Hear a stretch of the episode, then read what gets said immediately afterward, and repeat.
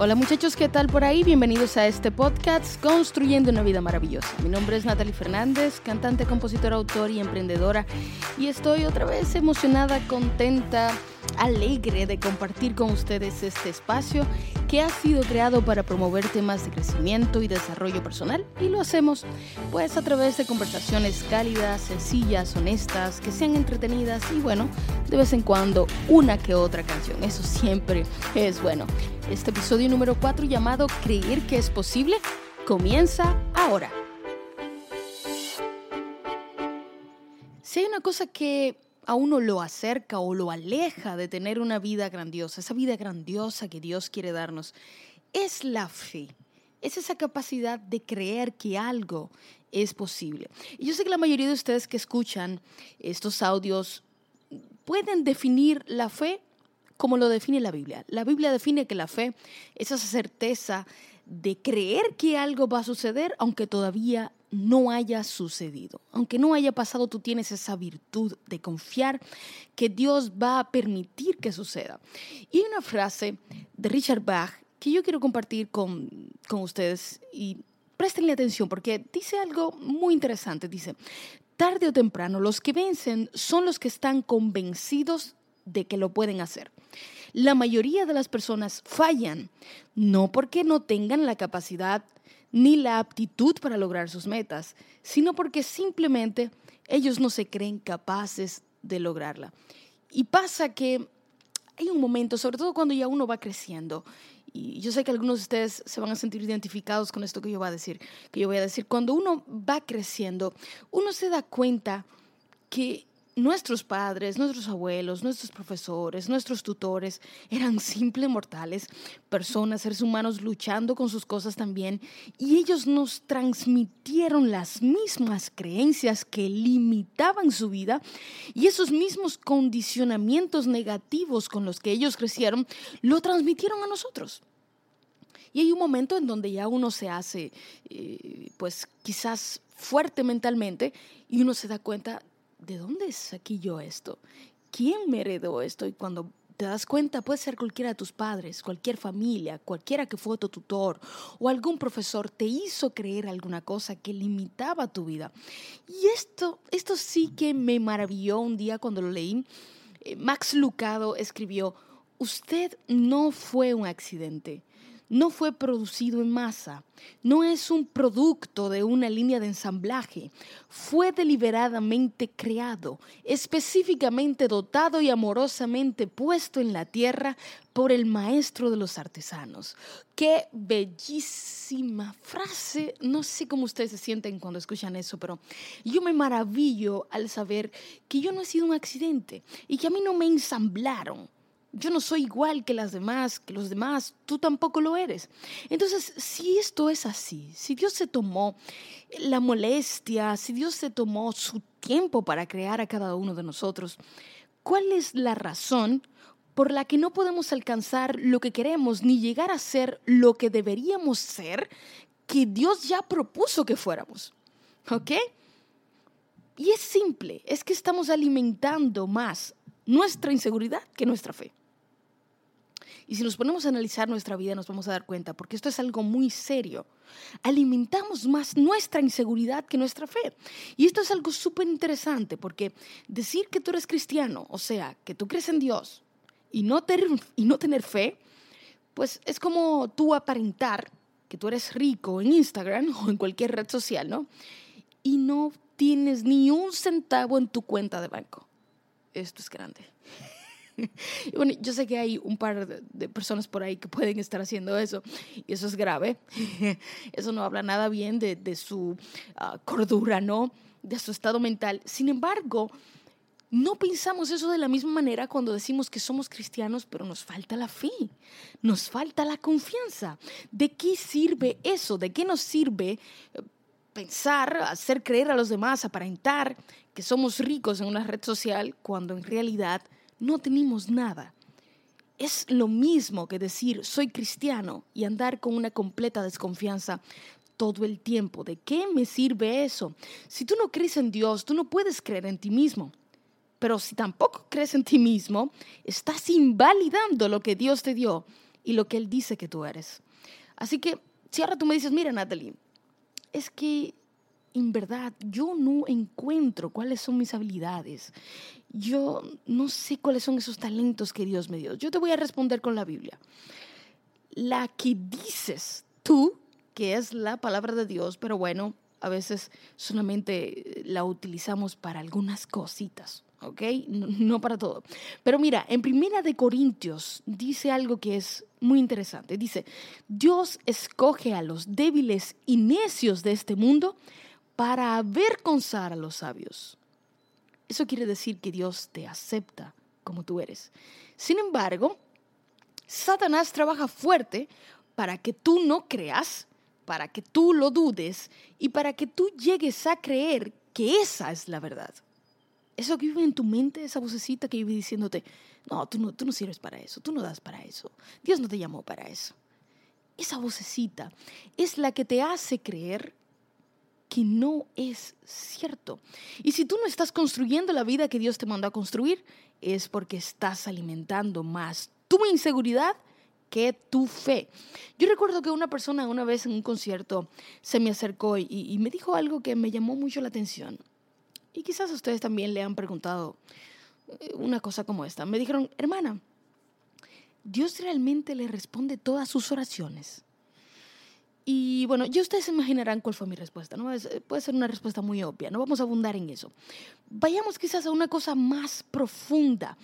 Nuestra falta de fe en nosotros mismos, la mala opinión que tenemos de nosotros afecta todas las relaciones, todas la gente con la que nos rodeamos eh, y la misma relación con Dios. Y si no tenemos una buena relación con Dios, pues también nuestras oraciones se van a ver afectadas. ¿Ok? Una de las razones y esto es una opinión personal, yo creo que una de las razones por las que nuestras oraciones no dan fruto es porque tenemos un mal concepto de nosotros mismos y nos negamos a creer que Dios quiere hacer cosas por nosotros, esas cosas que nosotros le pedimos. Porque sentimos, no, yo no, yo no, no, Dios no va a hacer eso por mí. Qué interesante, ¿no? Esto es una cosa seria. Es como cuando alguien le pide a Dios, Señor, por favor, dame más ingresos. Tú sabes que este dinero no me da.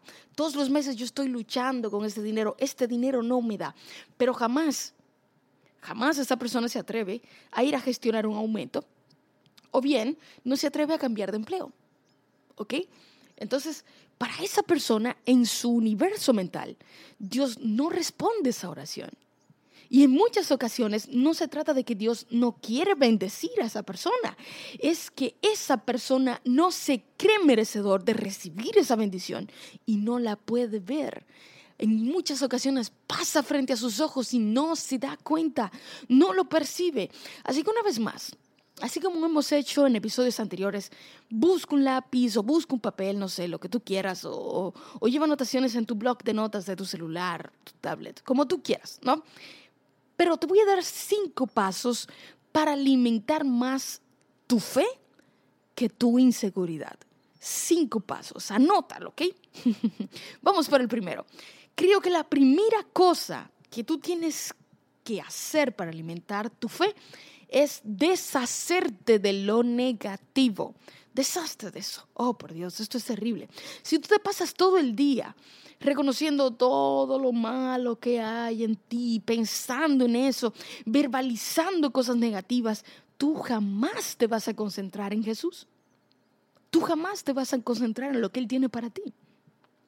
Y mira, se ha comprobado que el ser humano le importa más lo que Él mismo piensa sobre Él que lo que piensan los, que, lo que piensen los demás. Mira, y tú me vas a decir, eso no es verdad, Natalia. La gente le importa mucho lo que piensen los demás. Claro. Y si está comprobado científicamente que lo que tú piensas de ti todavía importa más que lo que te importa, lo que la gente piensa de ti, entonces eso es mucho. Eso es mucho. Si todo lo que tú verbalizas acerca de ti es negativo, tú terminas convirtiéndote en eso. Y lo que es peor, cada vez que tú te insultas, cada vez que tú te ofendes a ti mismo, tú estás insultando la obra de tu Padre. Tómate esto en serio. Ojo con eso. Cuando tienes una actitud negativa frente a una situación, estás trabajando a favor de Satanás. Porque Dios no es negativo. Entonces, si Dios no es negativo y tú eres negativo, no estás trabajando a favor de Dios. ¿Ok? Ojo con esto de verdad, porque no se trata de tener una actitud altanera, una actitud orgullosa, una actitud autosuficiente, yo todo lo puedo, actuar como si tú fueras independiente de Dios. No estamos hablando de eso, ¿ok?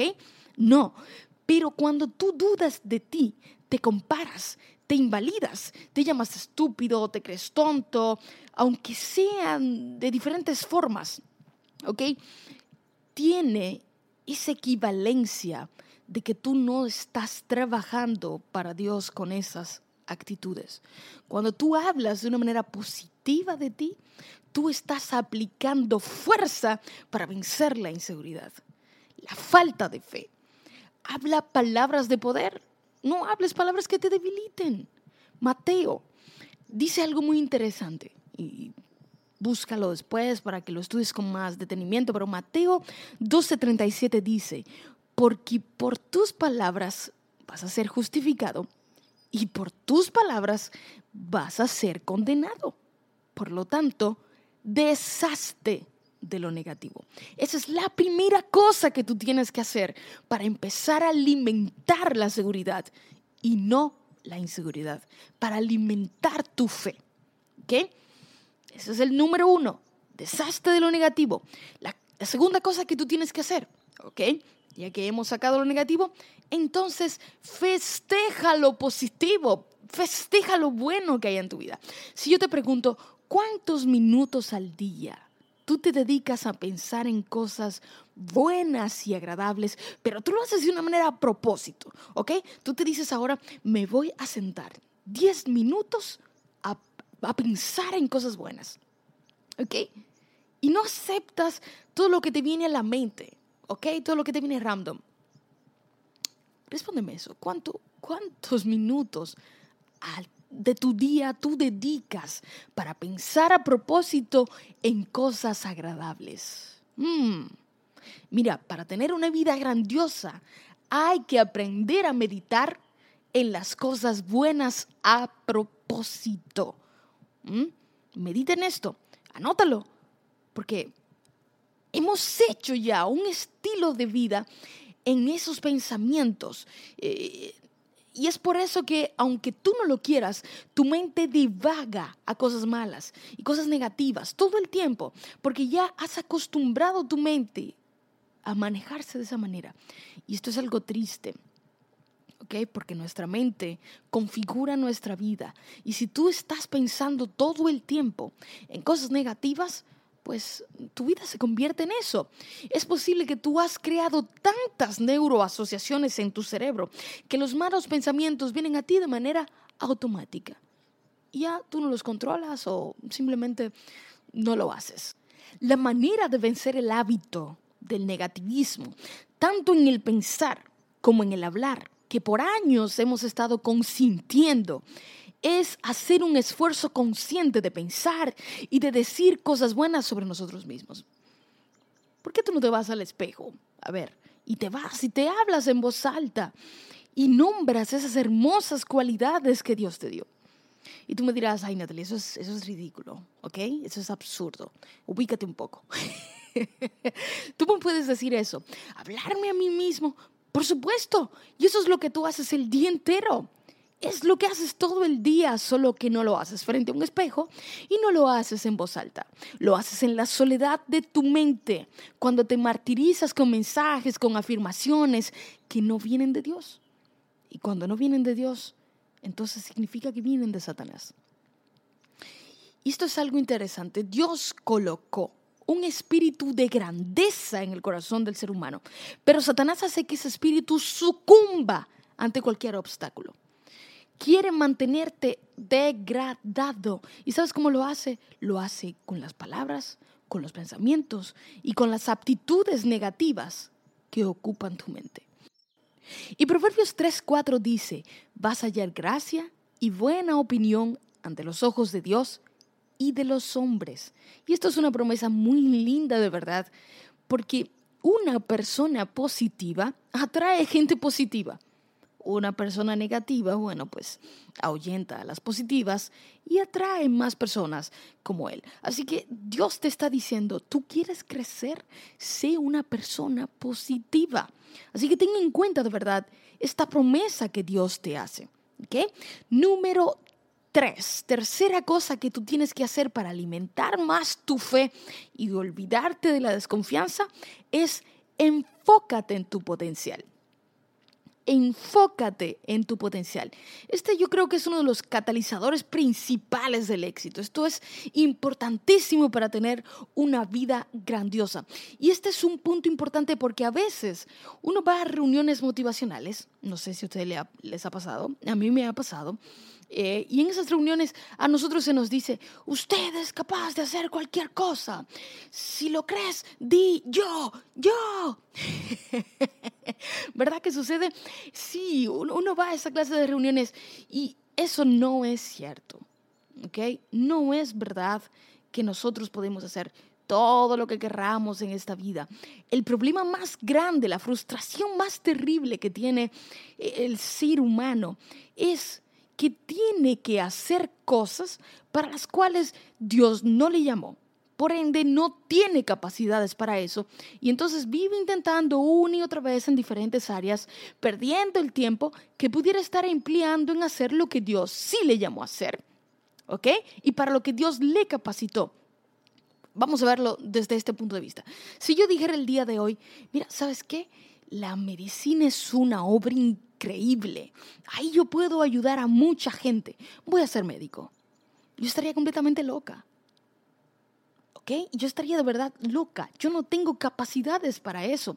Cuando veo sangre me desmayo, literalmente. ¿Ok? Entonces no es cierto que yo puedo hacer todo lo que yo quiera.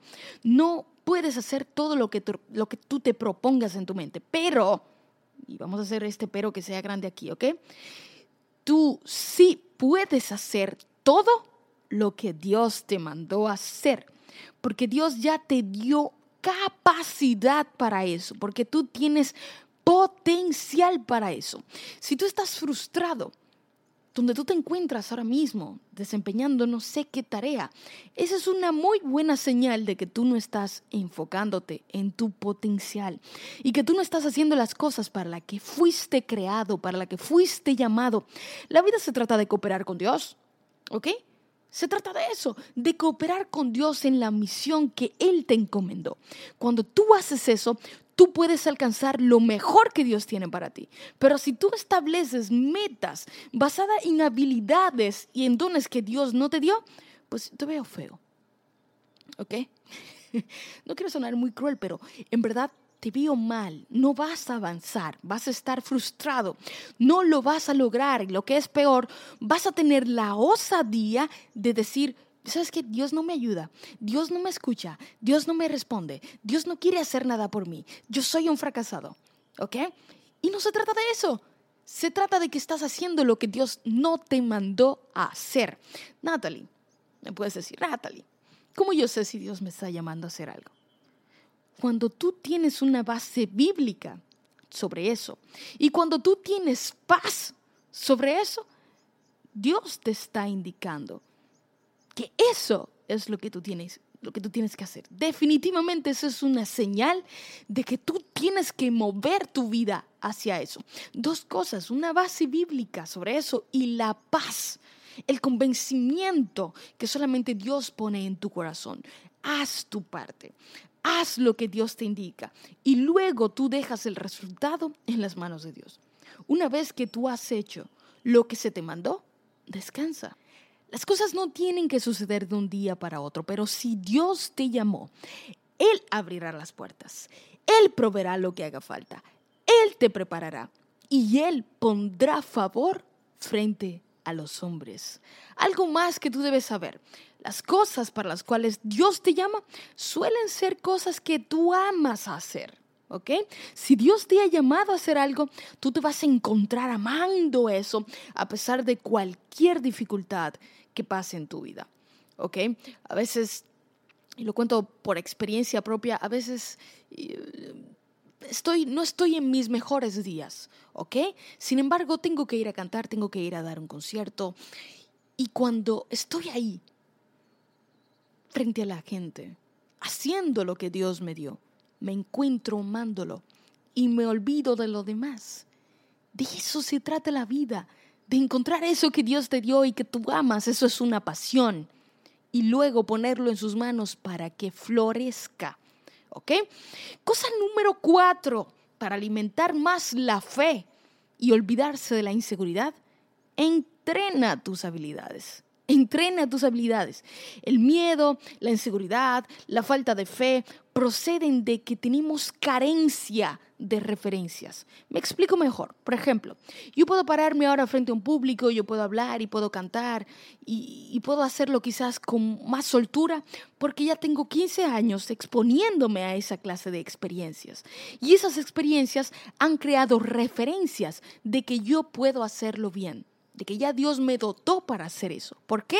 Porque me expuse, porque hay experiencias que crearon referencias.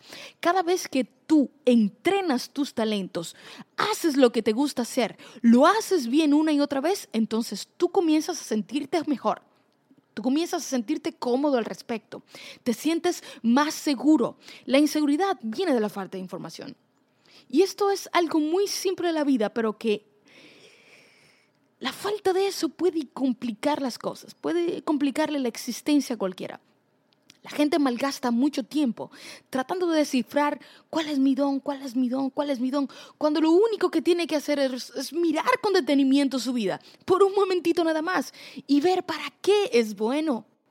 Una vez que veas que eres bueno para hacer, no sé, qué sé yo, pan, ¿ok? Eres bueno haciendo pan. Entonces aprende cómo hacerlo mejor de lo que tú ya lo haces.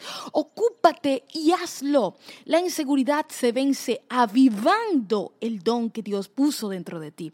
Ocúpate haciendo lo que tú puedes hacer con lo que Dios te ha dado. Haz lo que te gusta, pero hazlo una y otra vez hasta que lo hagas mejor que nadie. ¿Ok? Y cosa número cinco, y esta es la última, acostúmbrate a la crítica. Acostúmbrate a la crítica, manito o manita, acostúmbrate. Si eres de las personas que constantemente están esperando una validez externa por parte de las otras personas para sentirse bien, pues entonces yo creo que tú estás condenado a vivir sin fe y bajo la inseguridad. Y eso es triste. Muchas veces cuando hemos recibido un llamado por parte de Dios, queremos consultarlo con todo el mundo. ¿Ok? Y queremos la opinión de todo el mundo, a ver qué, qué, qué nos dicen, a ver si todos se ponen de acuerdo. Y si Dios te está llamando a emprender un proyecto, un negocio, lo que sea, tú, tú entiendes, tú sabes qué es eso que Dios te está llamando a hacer. ¿Ok? Tú no tienes que esperar que todos entiendan eso. Y no tienes que esperar que todos aprueben eso. Busca el consejo de gente que ya transitó ese camino y que esté cerca de Dios y que entiendan mejor que tú este momento. ¿Ok? Pero tú no tienes que aceptar opiniones que tú no pediste. No tienes que aceptar consejos que tú no has solicitado, sobre todo cuando esos consejos son consejos, pero vienen en forma de crítica, ¿verdad? Eso, no tiene nada que ver y, nunca viene bueno. Eh, que no les caigas bien a algunos no significa que lo que estás haciendo está mal y que no tenga la bendición de Dios. No significa que algo está mal contigo. No permitas que eso te esclavice. La bendición que tú tienes que tener es la de Dios. Y si Dios te llama para hacer algo, tranquilízate. Descansa, no tienes que esperar la aprobación de todos para entonces hacerlo. Y sabes qué, quiero terminar con esta historia. En 1983 hubo un señor, un, anciano, que encontró en un periódico un anuncio de que estaban aceptando corredores para correr el maratón de Sydney esto es increíble, escuchen bien la cifra, eran 544 millas, eso equivale a 875 kilómetros que tenían que recorrerse entre montañas, entre colinas, etc. Era algo increíble, en 6, 7 días tenía que recorrerse eso. Así que a los corredores se le iba a permitir eh, que durmieran, que comieran a discreción y el que ganara iba a recibir 10 mil dólares.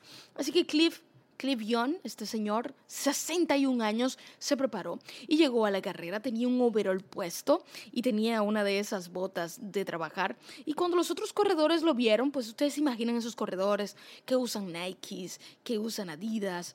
Uh, ¿Qué otra marca? Usan Reebok, no sé. Eh, usan todas esas marcas de tenis. Se burlaron de él hicieron este señor se va a morir. Inclusive las mismas personas, las autoridades de la carrera, les preocupó que a él le pudiera dar un ataque al corazón. Pero le dijo, miren, yo crecí en una granja en donde no teníamos caballos y no teníamos vehículos. Así que cada vez que se aproximaba una tormenta, yo tenía que correr hasta dos y tres días sin dormir en 3.000 acres que tenía nuestra propiedad para reunir a 2.000 ovejas. Así que por mí no se preocupen que yo voy a estar bien. Y se descubrió más adelante que Cliff estaba ignorando algo que era importante para alcanzar el éxito. Y esto es algo que ni él mismo sabía en ese entonces, pero era esto, él nunca había leído una revista de correr, él nunca tuvo un entrenador, él nunca se había puesto los mejores tenis. Él ignoraba que tenía que dormir seis, siete horas cada noche en la carrera para poder lograrlo, porque si dormía menos corría el riesgo de morirse. Él no sabía nada de eso. Así que lo único que hizo fue correr y la primera noche durmió dos horas. Y luego, la siguiente noche, durmió una.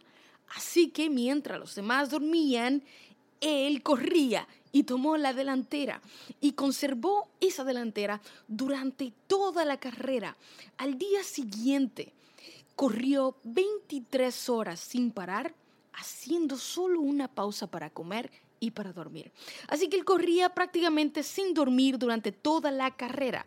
Cliff cruzó la línea de llegada unas 10 horas antes que el segundo participante, o sea, esa persona que llegó en un segundo lugar. Cliff ganó una carrera de 875 kilómetros en un récord increíble de 5 días, 15 horas y 4 minutos porque creyó que era posible, porque él ya tenía referencias anteriores de experiencias a las que se había expuesto y él sabía que era capaz. Si en algún momento él hubiese aceptado ese pensamiento negativo de esto es demasiado para mí, no lo habría logrado. Sin embargo, somos capaces de hacer grandes e increíbles cosas cuando creímos que Dios nos llamó hacerlo. Así que vamos a repasar rapidito. La primera cosa para matar la inseguridad y hacer crecer nuestra fe es deshacerte de lo negativo. La segunda, festeja lo positivo que hay en ti. La número tres, enfócate en el potencial que Dios te dio. Número cuatro, entrena tus habilidades. Y por último, acostúmbrate a la crítica. No podemos hacer felices a todo el mundo. Hemos llegado al final de este episodio, creer que es posible. Espero que te haya gustado, que lo hayas disfrutado tanto como yo. Y para continuar teniendo una comunicación de cerca, tú puedes encontrarme en Facebook, en Instagram, en Twitter como Natalie Fernández o en mi página web nataliefernandez.com. No olvides suscribirte a este podcast para escuchar más temas como este. Y si este podcast ha tocado alguna parte de tu vida para propiciar un cambio, no dudes en compartirlo con otros y en dejar tus impresiones escribiendo un review o algún testimonio sobre el podcast. Para mí siempre será un placer leerte. Hasta la próxima en un episodio más de este podcast, Construyendo una vida grandiosa.